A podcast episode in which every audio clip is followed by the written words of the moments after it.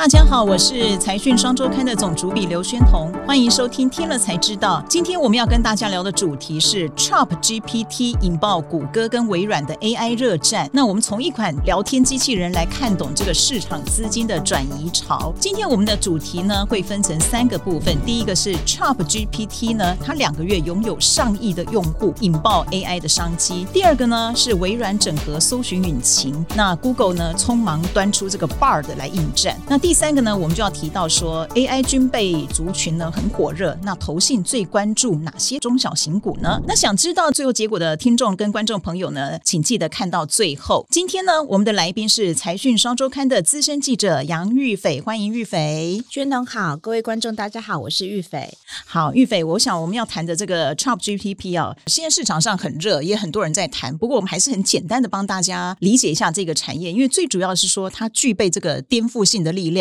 而且关心这个 AI 革命很重要，可能跟我们上班族未来也都有很大的关系。那所以你可不可以告诉大家说，ChatGPT 的这个到底是什么？为什么这么厉害？很简单的告诉大家，基本上它是一个大型语言模型，它的参数量就是过去它迭代更新嘛，它从第一代、第二代到第三代，它从单纯的参数量可能就有一亿多，嗯，然后快速累积到现在是一千七百五十亿。所以它在短短从二零一六年到二零二二年推出的时候，它的成长的速度是非常惊人的。它的参数量，当然它收集这些参数量，它也要靠很多的文本资料，就是人类可以知道的资料。那其实从二零一六年那时候，全世界的文本量大概只有一兆。到现在大概有四十多兆，那有大型的一个参数量之后，我觉得它的厉害之处在于它的运算，对，因为它的运算跟演算真的是让市场为之惊艳。它是可以同整，而且用拟人化的方式回应你，嗯，嗯，而且更厉害的是，我觉得，我觉得人类也很了不起，它是用了这个工具去做更多不一样的需求，是。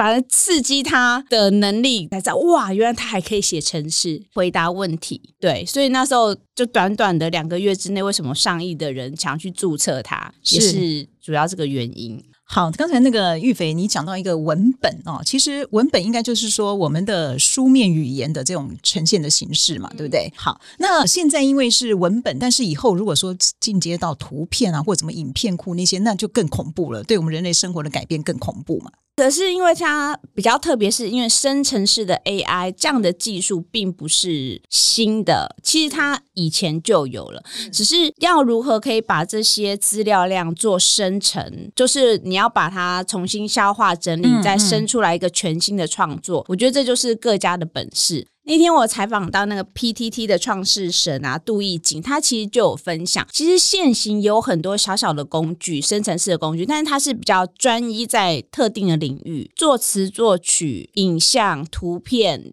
图表的生成其实都有，但是没有像这次的那个 ChatGPT 那么庞大，就是它的普遍性已经可以对应到各式各样五花八门的问题了。他自己也去实测，他就觉得哦，真的没想到，它反应速度也很快，而且它答出来的东西是可行可用的。嗯嗯嗯，而且各行各业都曾经试过了这个问题哦。我有些朋友他们就会问说，比如说你用台湾的账号跟中国的账号，或者用英文去询问，你用不同的，你问他台积电是属于哪一个国家的，他回答三个完全都不一样。他会判别你是哪里来的，然后你是什么样属性，他真的蛮厉害的，就是很会见人说人话这样子哦。好，那这不管怎么样呢，我们从这个 ChatGPT 这个 AI 的热度呢，我们可以发现。它已经改变我们每个人的生活，可能把我们将来的生产力搞不好都会带到另外一个极限。那同时呢，它也可能是一个我们职场上或者什么工作上的淘汰赛都有可能，都会影响我们将来很多啊。那我提醒各位观众，如果喜欢我们的内容呢，别忘了按赞、订阅和分享。Podcast 的听众也欢迎留言给我们。那现在我们要进入第二个重点，就是说这个方向还是要由这些科技巨头去带动。那它怎么样的演进，就影响到我们后面的这个所有人的生活。或者甚至商业模式的改变。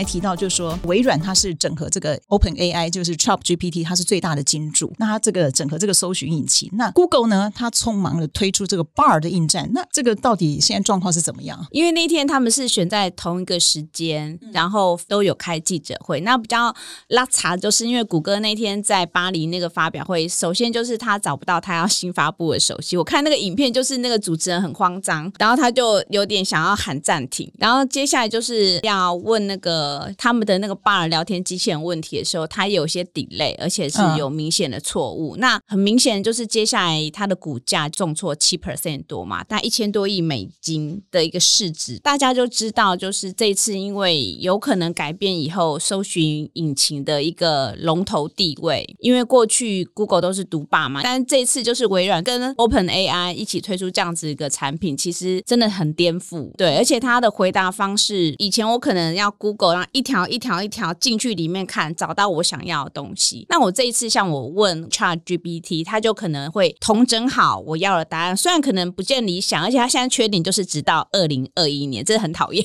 哦，对，它的资讯，它的资讯量就对了。嗯、对，但是我觉得它那个整理的速度，而且它回应的方式，虽然还是有些 bug 啦，但是我觉得就既有历史的同整跟资料的一些整理，真的是减少我很多的时间。等于是说，以前我们要找一个研究，我们可能要翻好几层的 Google，这样一直往下找找找。可是现在呢，你搞不好告诉他，哎，我要某一件事的历年的大事记，跟它就有一些模组化帮你统整起来。嗯、其实它会改变很多，包括以后的这个研究报告这些，它可以帮你很快的搜寻，然后整理出一个研究报告。那刚刚你讲的是 Google，它去面对这个。微软的 ChatGPT，嗯，那中国好像也是很热嘛。对，接下来大数据它是一个战略物资，那你没有这些大数据，你没有办法做生成工具。所以，当然中国毕竟人口十几亿，他们的百度也是全球第三大的搜寻引擎公司，它不可能放弃这样的市场，而且它这些数据也不可能平白无故就给美方去做使用。所以，我觉得接下来这个版图其实还蛮妙的，就是大家拥有数据，其实到最后是一个还蛮强势的一个工具，未来会怎么发展？我觉得，因为大型 AI 公司毕竟它还是需要很多半导体的硬体的架构跟设备，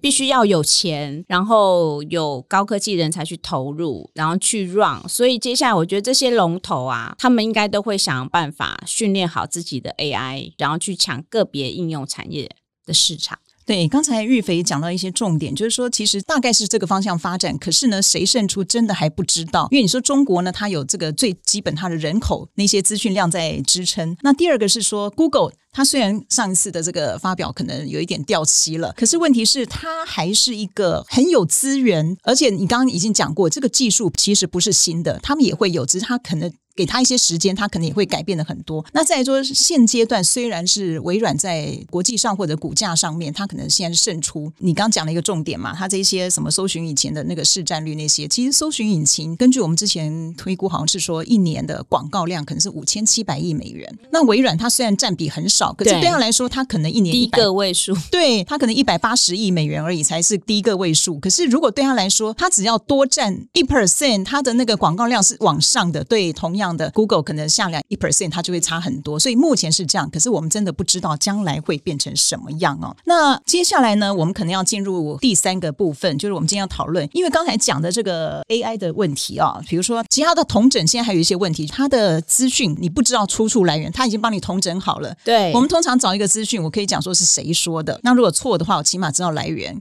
可是当他帮你同整以后，这个讯息到底哪里来的，我们也不太知道，这是一个问题。第二个是它的知识产权的问题，这些其实都还是有待后来的发展。可是呢，对于资金来说，现在已经早就开始准备怎么样挪移了嘛？AI 军备族群呐、啊，会非常的火热，尤其我们投信关注很多这些中小型股。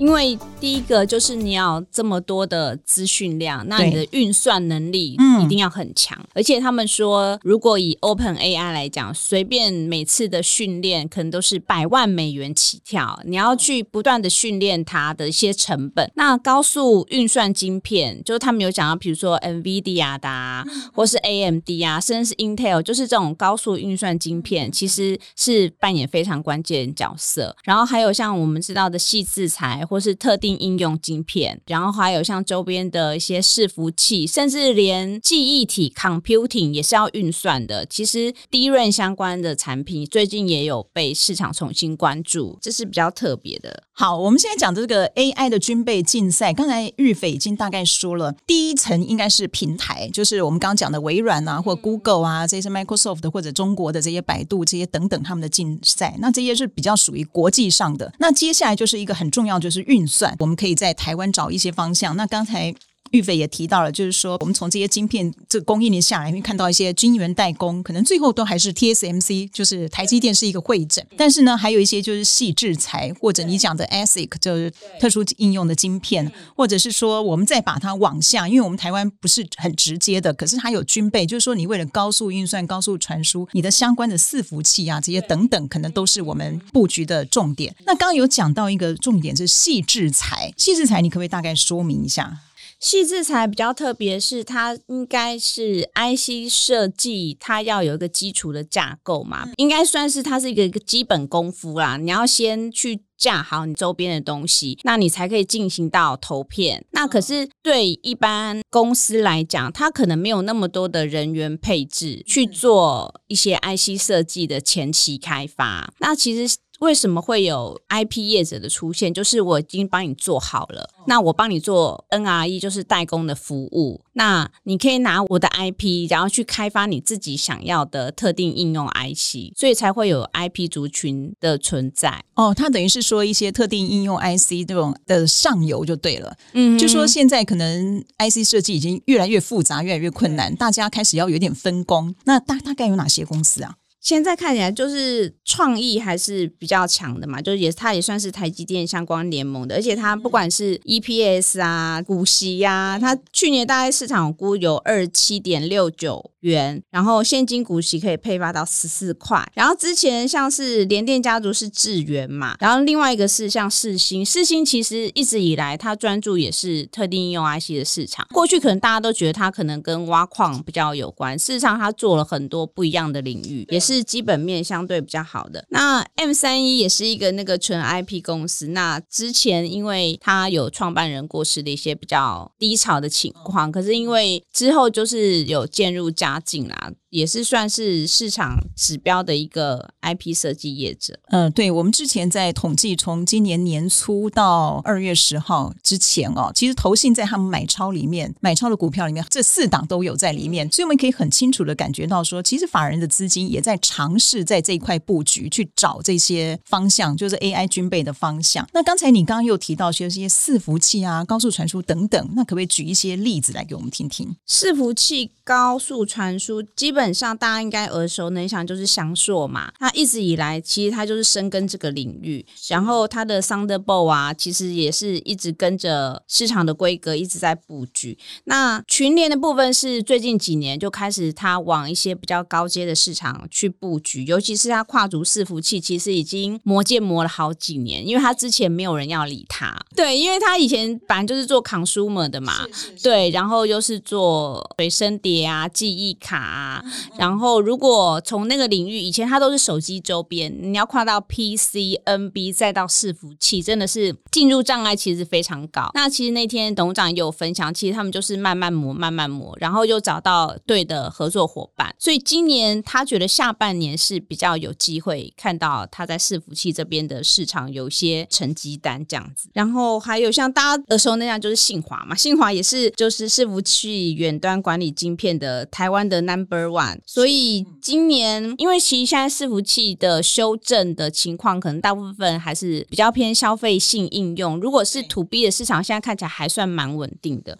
所以接下来应该也会有不错表现。好，那刚才讲的一些，他们都偏向这个可能是半导体系列 IC 系列。那当然有一些或者伺服器或者在衍生出来的这个相关的硬体，其实也是蛮多有题材性的啊。那刚才我在帮玉斐会诊一下，刚才。玉斐讲的这些细制材或高速传输啊、控制晶片这些比较多，是属于现在投信确实有在布局，因为他们都具备一个，就是说有一些很多都是高价股，对高价股它比较好做一个操作，因为它的筹码会比较集中，不是一般人能够玩的。那另外一方面，这些高价股的特色也是股本通常都小。而且它市值本来就不算中小型股，那从股本来看，很多都小于十五亿以下，或者甚至十亿以下，所以它好操作，它就比较容易做一个指标性。到底说这些高价股或者是股本小的公司，它的比价能够拉开多少本一比空间？它是对于后面的这些有一些示范性的效果。所以我是觉得说这些股票啊，不见得说每个人都适合。可是我们既然身在这个 AI 军备竞赛的过程中，我们就要去把这些公司，刚才不管是提到国外的平台，或者刚刚玉飞提到的。这些 IC 或者细制材、伺服器这些相关的股票，它可能都会是我们将来科技股投资的一个方向。我们要注意到这个资金潮啊。那现在当然都是以题材性为主，不是说很明确的跟这个 AI 军备竞赛有很明确的关系，而且它还会受到一些库存的影响。所以呢，大家在投资方面，就是我们注意这个趋势，可是还是要注意这个风险啊。现在就还不确定啊。好，那现在我们来讲到节目的最后，我们来念一下网友在听了才知道第一百二十四集，那个是我们谈。能源危机的终极解决方案：新核能、氢能还是再生能源？那这边有一个 Benson Lee，他非常可爱。他说：“一九七三年，我父一岁，他还在妈妈的肚子里哦，不知道我爸妈是哪来的勇气，在那一年怀上我。他真的非常可爱啊。这样算了，一九七三年是第一次石油危机，对那时候也是经济状况很惨淡，是很 萧条。对，那这样算起来，这个 Benson Lee 啊，这个读者他跟财讯一样，要五十岁了。其实财讯也要五十。岁了，对，所以他是跟着我们一起长大，我们也